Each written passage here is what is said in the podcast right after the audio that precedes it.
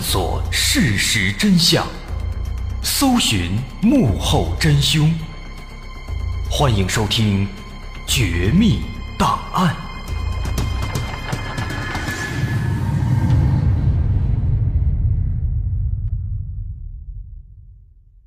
还原事实，探索真相，独到的风格，优质的内容，全网首档原创悬疑纪实类音频节目。全网收听第一《绝密档案》，面向全球招商，口播硬广、软性植入、APP 投放，你想不到的我们全都有。关注官方微信“蜻蜓 FM 河北”，或拨打全宇宙唯一招商热线幺八六三零幺零六六五五。还原事实，探索真相，欢迎来到今天的《绝密档案》，我是大碗。在二零一三年五月十号早晨七点多，在江苏省常州市的电子产业园，有一个公园这公园里有一个人工湖。这天早晨，有人在这个人工湖上发现了一具漂浮的女性尸体。警方在接到报案之后，赶紧就来到现场，迅速把这具女尸打捞到了岸上。那与此同时，需要说明的是。警方还从湖里面捞上来一辆崭新的红色女士电动车。这名打捞上来的女性死者，通过警方的初步判断，她的死亡时间应该不长啊，尸体上还没有出现腐败的迹象。死者的年龄呢，单单从外表来看，判断应该是在二十五六、二十七八左右。她的身高在一米五到一米六之间。这个人的穿着哎也比较时尚，穿着一个红色的小外套，里面是一个蓝色的背心下边是黑短裤、黑丝袜、黑色的高跟鞋。另外，这个死者身上哎佩戴着金银首饰，金手链啊、金手镯、金项链哎、钻戒什么的。在这个短裤的口袋里面，还翻到了四百块钱的现金和一串钥匙。那么，首先根据这个尸体的情况。啊，因为死者他的衣服都是比较完整，短裤啊、丝袜呀都没有被撕扯下来啊，没有被脱下的痕迹，包括在他身上呢也没有发现明显的伤口，没有这个争执扭打的迹象，所以说警方初步判断就排除了强奸杀害的可能啊，排除了劫色的可能。另外，这个死者身上啊，金项链、钻戒等等这些首饰呢都还在，口袋里那四百现金也都在那儿。所以说呢，也排除了抢劫杀人，哎，排除了劫财的可能，劫财劫色都排除了。但是除此之外啊，在这个现场周边就没有其他的什么可疑痕迹了，只有在这个人工湖中间有一座桥，在这个桥上，警方发现了一道应该是不久之前刚刚留下的这么一个痕迹，啊，一个摩擦的痕迹。在观察这座桥呢。因为这个桥的设计问题啊，桥的头尾两边啊都存在两块没有护栏的缺口。然后警方再看看这个打捞上来的这个女士电动车，所以警方呢就做了一个初步的猜测，啊，猜测这个女性死者，她呢应该是在骑电车的时候啊，从这个桥上两边这个缺口这儿，哎不小心掉到水里了，然后呢在桥上哎留下了那道那个摩擦的痕迹。而这名女性呢，应该是不会游泳，啊，因此最终在水里面溺水身亡。那么，在发现了这个无名尸体之后呢，警方要做的第一件事情，往往都是要确定尸源。即便说现在啊，猜测出了他应该是溺水身亡，但是不知道他的身份，这个案子还是没法结。可是这个尸体身上呢，前面也说了。就发现了一些首饰啊、钱啊之类的，钥匙之类的，没有找到身份证，也没有找到手机，这些东西都没有，那就没法证明他的身份。那没有直接证据，警方就只能够采取其他的途径，哎，想办法查明这具尸体他到底是谁。那这个案发现场所在的这个公园，前面也说了，它是处在常州市的电子产业园开发区，附近呢有很多企业。所以说，警方首先想到的，哎，有没有可能是周边这些公司的员工呢？所以，警方就用了一个上午的时间，啊，走访周边的企业工厂，啊，询问最近有没有这个员工失踪啊。哎，但是转了半天下来，没有什么结果。那就在这个时候，到了当天下午三点多，不到四点那会儿，有一个叫做李良的年轻男子，跑到当地派出所要报案。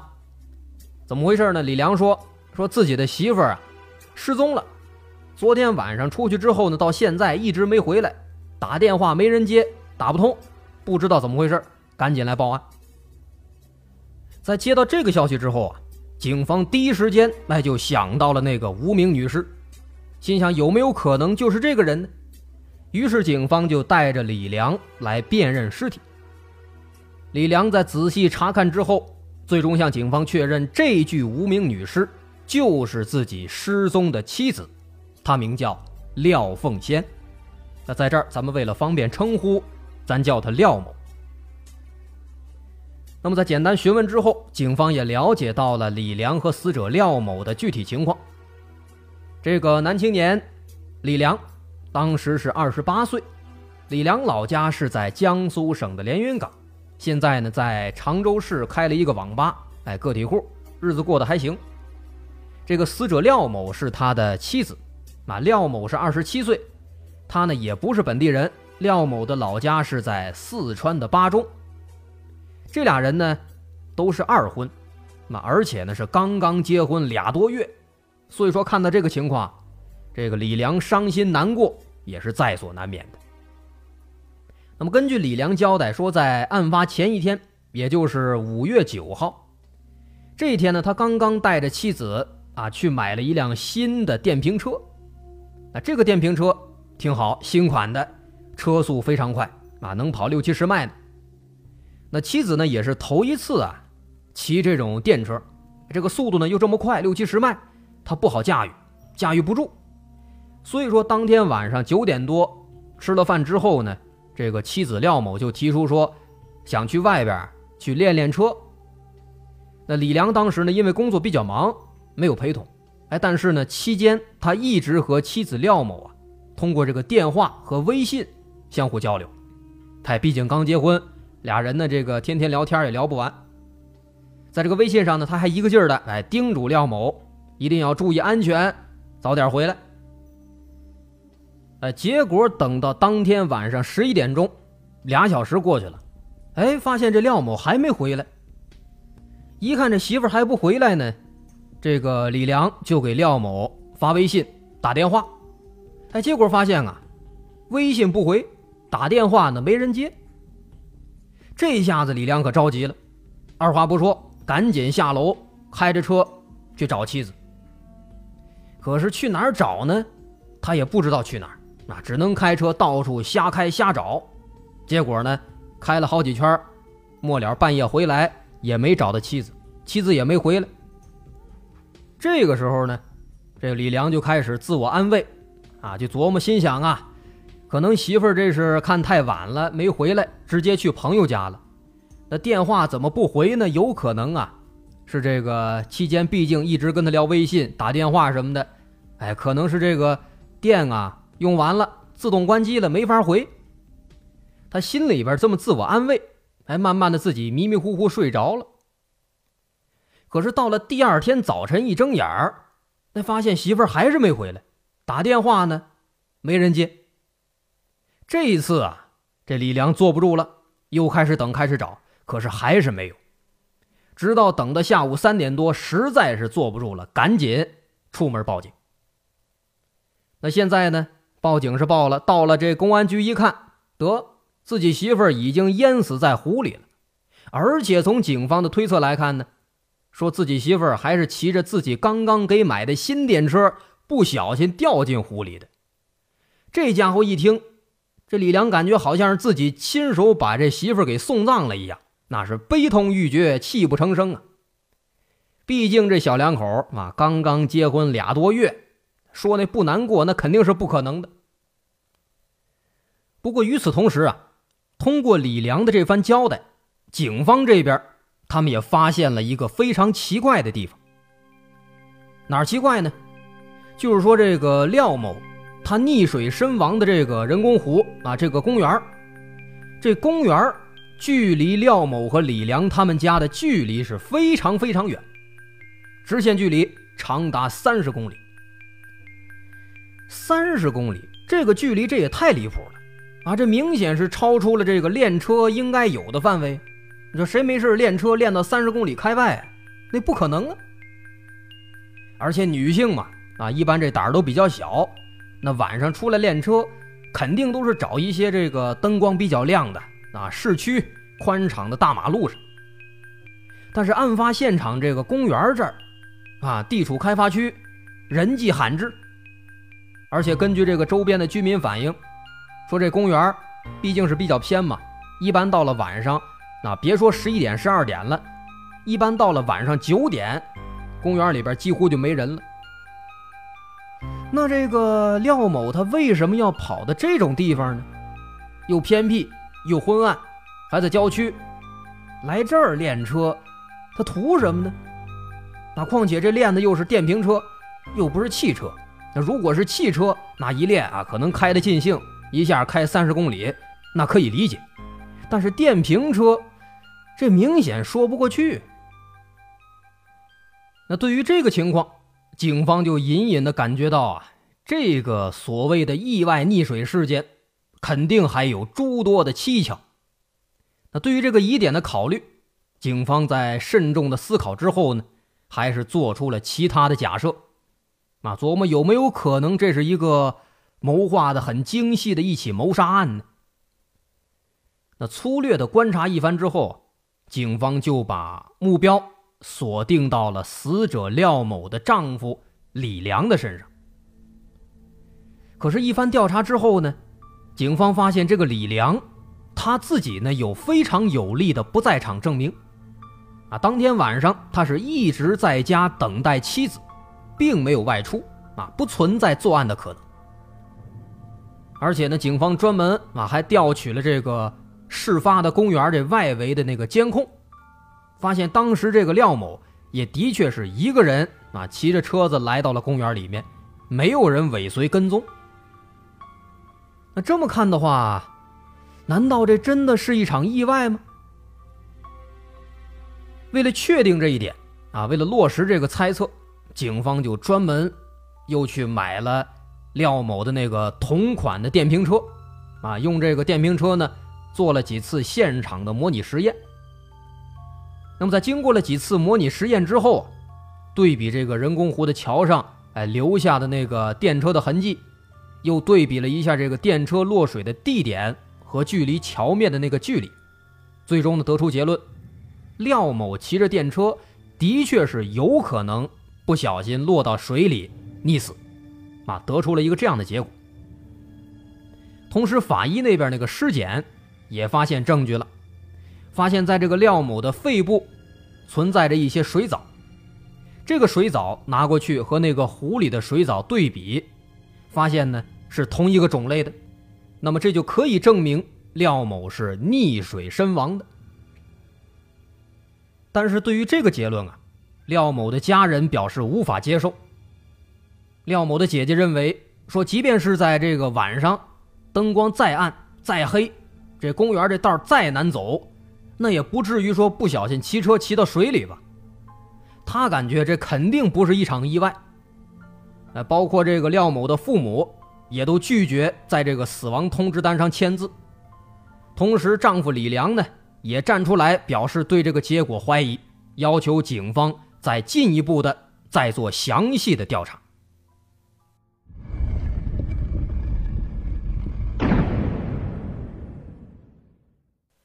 其实从目前的情况来看啊，这廖某他的确就是在骑电车的时候，哎，不小心落水导致死亡。虽然说这个推测听起来呢有点傻，但是也的确只有这一种可能了啊，没有其他线索说这个不是一场意外啊，没有这样的线索能够做证明。但是呢，哎，因为人家那边那个家属坚持，那警方就只能再继续的从其他方面再试着做调查。首先，他们想到的是要查看这个监控啊，天网系统。那调查了李良和廖某家他们所住的这个小区监控，首先发现，在当天晚上九点，廖某的确是一个人出门的。出门之后，骑上电瓶车就直奔郊区公园。这一路上怎么走的啊？哪儿骑得快，哪儿放得慢，监控上哎都记录下来了。而且呢，也没有发现有尾随。不过呢，这个廖某到了公园之后啊，因为那边这光线比较暗嘛，而且这个监控公园里边没有，所以说进去之后到底怎么样了，这个警方就不得而知了。那公园的这个情况呢，也更加的引起了家属和警方的质疑，啊，他们也很奇怪。首先，这个距离啊太远了，三十公里。那如果说是一公里、两公里啊，甚至是五公里、十公里，啊，那都还能说得过去。但是这个三十公里，那这就太蹊跷了。其次呢，是这个公园的环境，晚上啊光线又暗，而且人附近这居民都说了，人又少，九点之后几乎没人了。你说一个女人家，为什么来这儿练车呢？所以说，看了监控，没有什么答案，没有什么新的进展。那既然监控没有结果，警方就根据廖某的手机号码来调取了他当天晚上的通话记录，看看有没有什么信息。这个记录调出来呢，发现当天晚上跟他有过电话联系的，一共是有两个号码。第一个是李良的啊，这个不需要怀疑了。另一个号码。是一个尾号是六六七幺六的号码，而且呢，这个号码他给廖某打电话的时间恰好就是九点多，就是廖某离开小区的时间。那么也就是说，廖某应该是在接到这个电话之后，他才出门的。同时呢，警方还发现了一个非常非常重要的信息。就是当天晚上，这个六六七幺六尾号的这个号码，他给廖某打电话的时候，这个电话的信号发出的地点，正好就是在廖某死亡的那个人工湖附近。那么由此看来，这个号码的主人，很可能跟这个案子哎是有关系的。而且与此同时呢，通过进一步的调查。警方还发现了在这起案子当中的第三个关键人物。这个人姓周，叫周九伟。这个周九伟他是连云港人，比这个李良大一岁。他和李良俩人是发小。那为什么咱要提这个周九伟呢？因为周九伟和李良跟廖某这仨人是住在一起的。那这是一个非常重要的信息。他为什么会跟这两口子住一块呢？大概在两个多月之前，周九伟突然来到常州来投靠李良，啊，因为当时李良在这混的呢，哎，好像的确是不错，有车有房。那当时这个周九伟来了之后没地儿住，就暂时住在了李良和廖某夫妻二人家里。哎，这三个人他是有这么一层关系的，仨人是生活在一起。而且非常可疑的是什么呢？当天晚上啊，这个周九伟他也不在家里。啊，等于说当天晚上家里边只有这个李良一个人。那么到这儿，警方就开始猜测了。啊，当天晚上使用那个六六七幺六那号码给这个廖某打电话的，会不会就是这个周九伟呢？那么有了这个猜测之后啊。警方就开始寻找调查这个周九伟。警方首先啊，他查看了这个公园周边的监控，哎，发现这周九伟当天晚上的确去那个公园了，把监控拍到了。他当时坐的是一辆黑出租，进到了公园里面，而且十分可疑的是，他只进来了没出去，直到第二天凌晨四点半。他才从这公园里边走出来，出来之后赶紧打了个车离开了。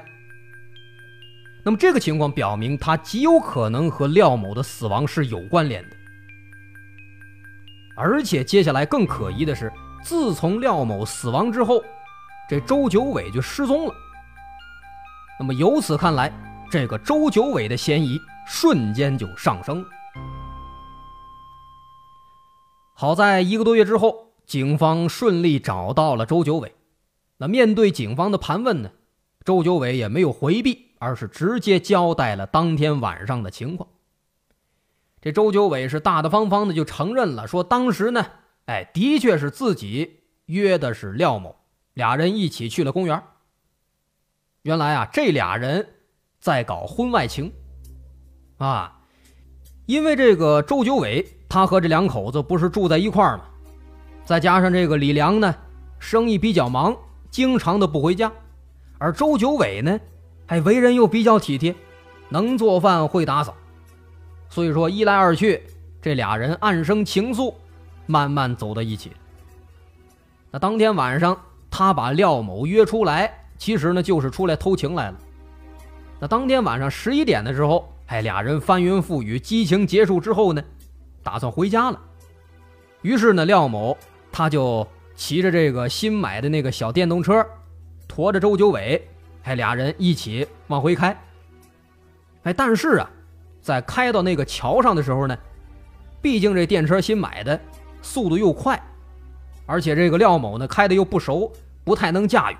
再加上光线比较暗，结果一不小心，扑通，这俩人全都掉到湖里了。在掉到水里之后啊，周九伟一时慌张，哎，先是自己第一时间摸着爬着游到了岸上，哎，但是回身之后呢，却发现廖某不见了。仔细一看，原来廖某不会游泳，已经沉到水底了。现在再回去，那肯定是来不及了，已经是命丧黄泉了。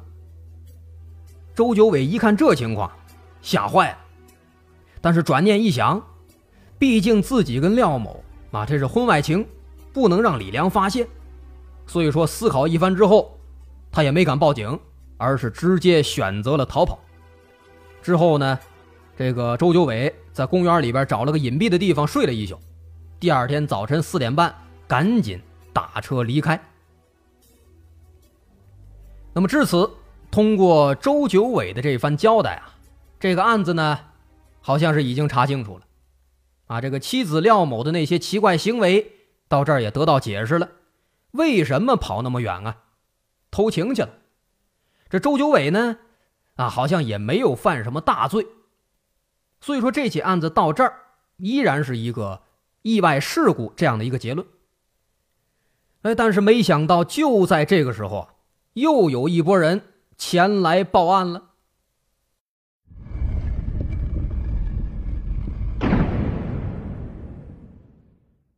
这回来的是保险公司。原来啊，丈夫李良他曾经给妻子廖某办了三份人身意外保险，这三份保险加在一块儿，价值四百五十万。啊，如果廖某意外身亡，那么保险公司需要赔付四百五十万的人民币。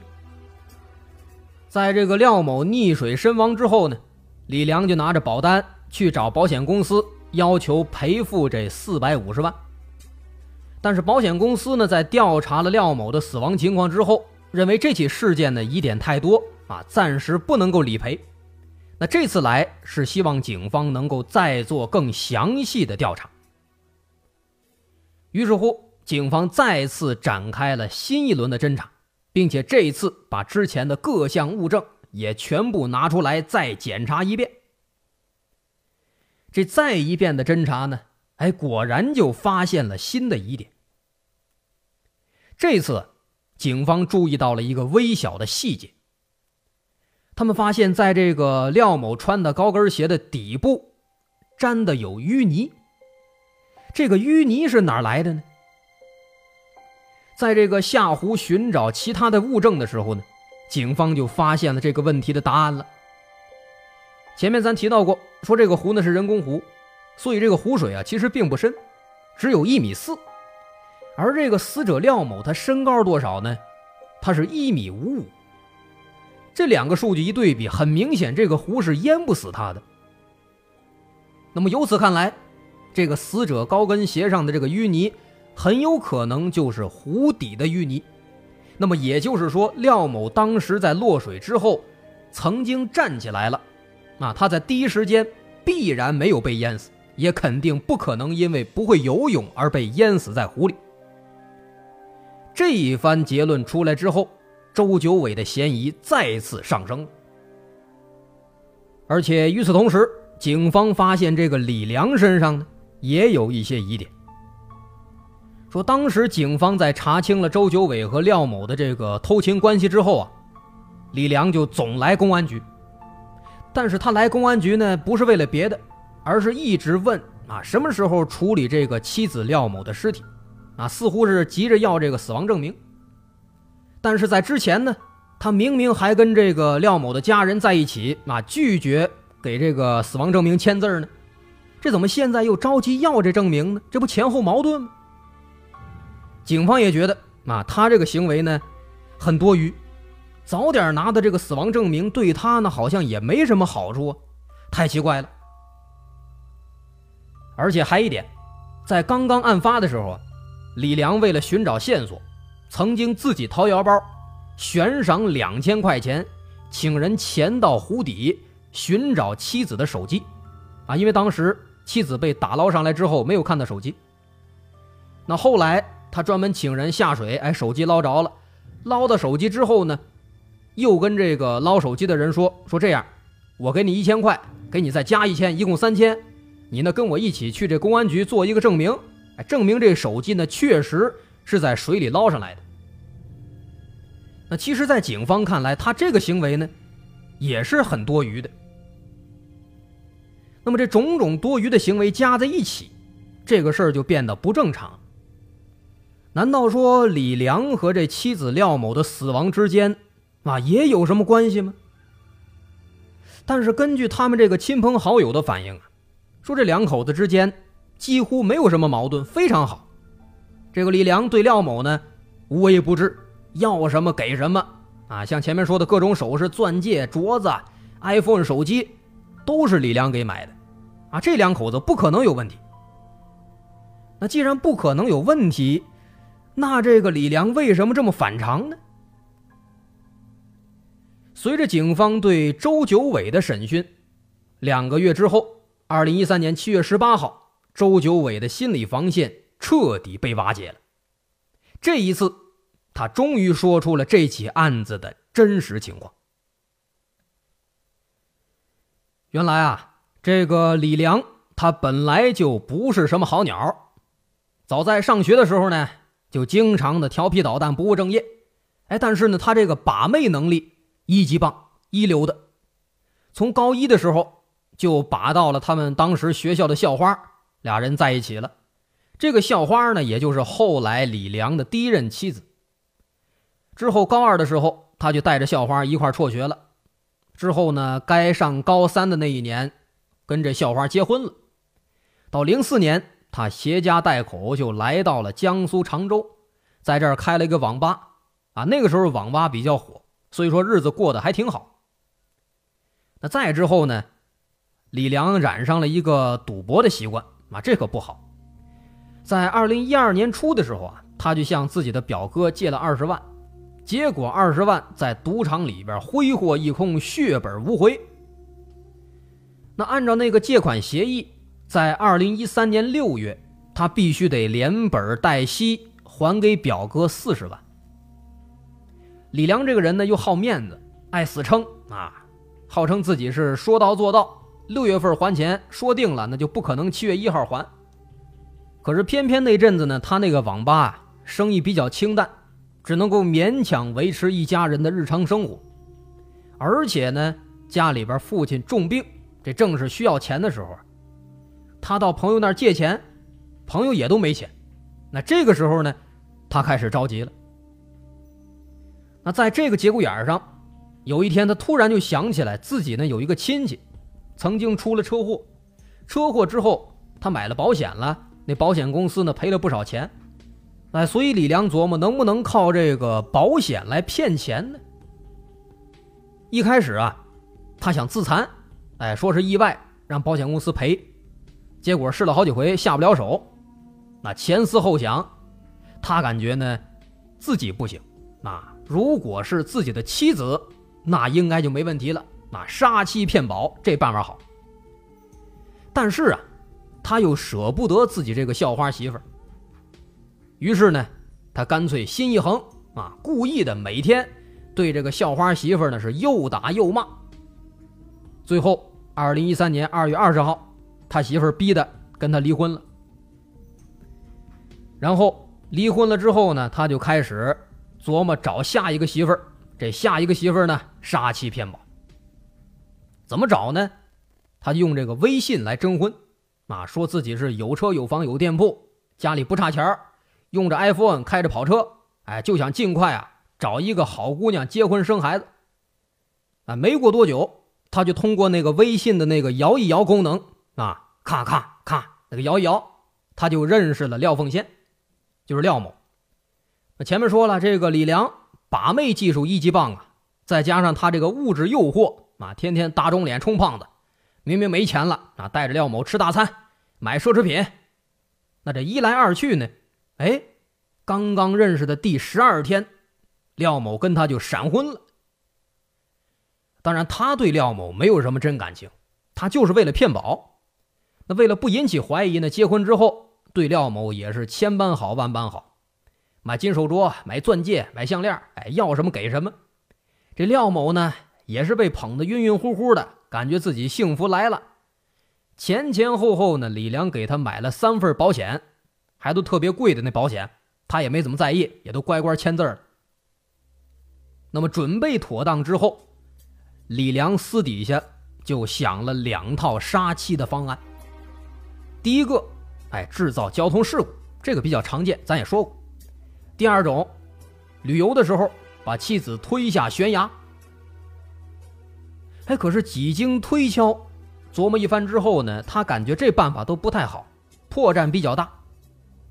后来一个偶然的机会啊，他发现自己媳妇廖某不会游泳，于是哎，就慢慢的就想了一个第三者偷情然后落水这样的一个办法，并且请自己的发小周九伟一起来帮忙实施，并且还承诺事成之后分他二十万。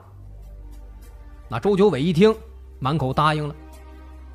于是呢，李良就开始故意的冷落妻子，啊，天天故意加班，并且让这周九伟住进来，引狼入室，来给妻子创造这个出轨的条件和机会。另外，李良还在周九伟的背后啊，给他当这个把妹老师，啊，帮他一步一步的勾引到了自己的妻子廖某。那渐渐的，周九伟呢也是不负厚望。成功的跟着廖某上床了，哎，这不最终在二零一三年五月九号，周九伟按照计划把廖某引到公园，在翻云覆雨之后，主动说：“哎，我骑车带着你回家吧。”然后故意的把车开到水里。哎，但是当时没想到啊，其实落水之后呢，这个周九伟确实立马就上岸了，可是回头一看啊，发现廖某他站起来了，淹不死。所以他马上哎，慌乱之中，把这个廖某又给摁下去了，活活把他给淹死了。那么至此，这才是这起案子的全部的经过。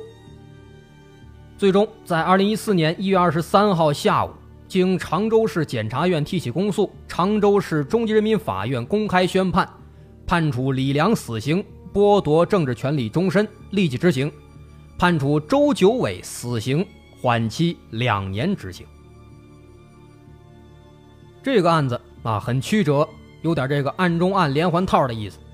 不过归根结底也是一个骗保的事骗保的案子咱说过不止一个，总会有人为了这点保险金铤而走险，费尽心机。但是这帮人不曾想到过，不论是什么样的罪恶，什么样的罪行，不论他藏得多深，都必然会留下蛛丝马迹。当然也会有被识破的一天。关于骗保，这可不是一个好的生财之道。我国法律有明确的规定，刑法一百九十八条写的很明确，进行保险诈骗活动，数额较大的，处五年以下有期徒刑或拘役，并处一万元以上十万元以下罚金；数额巨大或者有其他严重情节的，处五年以上十年以下有期徒刑，并处两万元以上二十万元以下罚金。数额特别巨大或者有其他严重情节的，处十年以上有期徒刑，并处两万元以上十万元以下罚金或者没收财产。对于投保人、被保险人故意造成财产损失的保险事故或投保人、受益人故意造成被保险人死亡、伤残或者疾病，以此骗取保险金的，依照数罪并罚的规定来进行处罚。因此，最后周九伟、李良俩人全部枪毙。好，今天绝密档案咱们就说到这儿。我是大碗，大伙儿如果喜欢呢，可以关注我的微信公众号，在微信搜索“大碗说故事”进行关注。咱这号上每周都会抽免费电影票，哎，先到先得。或者你也可以关注蜻蜓河北的官方微信，在微信搜索“蜻蜓 FM 河北”进行关注。好，咱下期再见。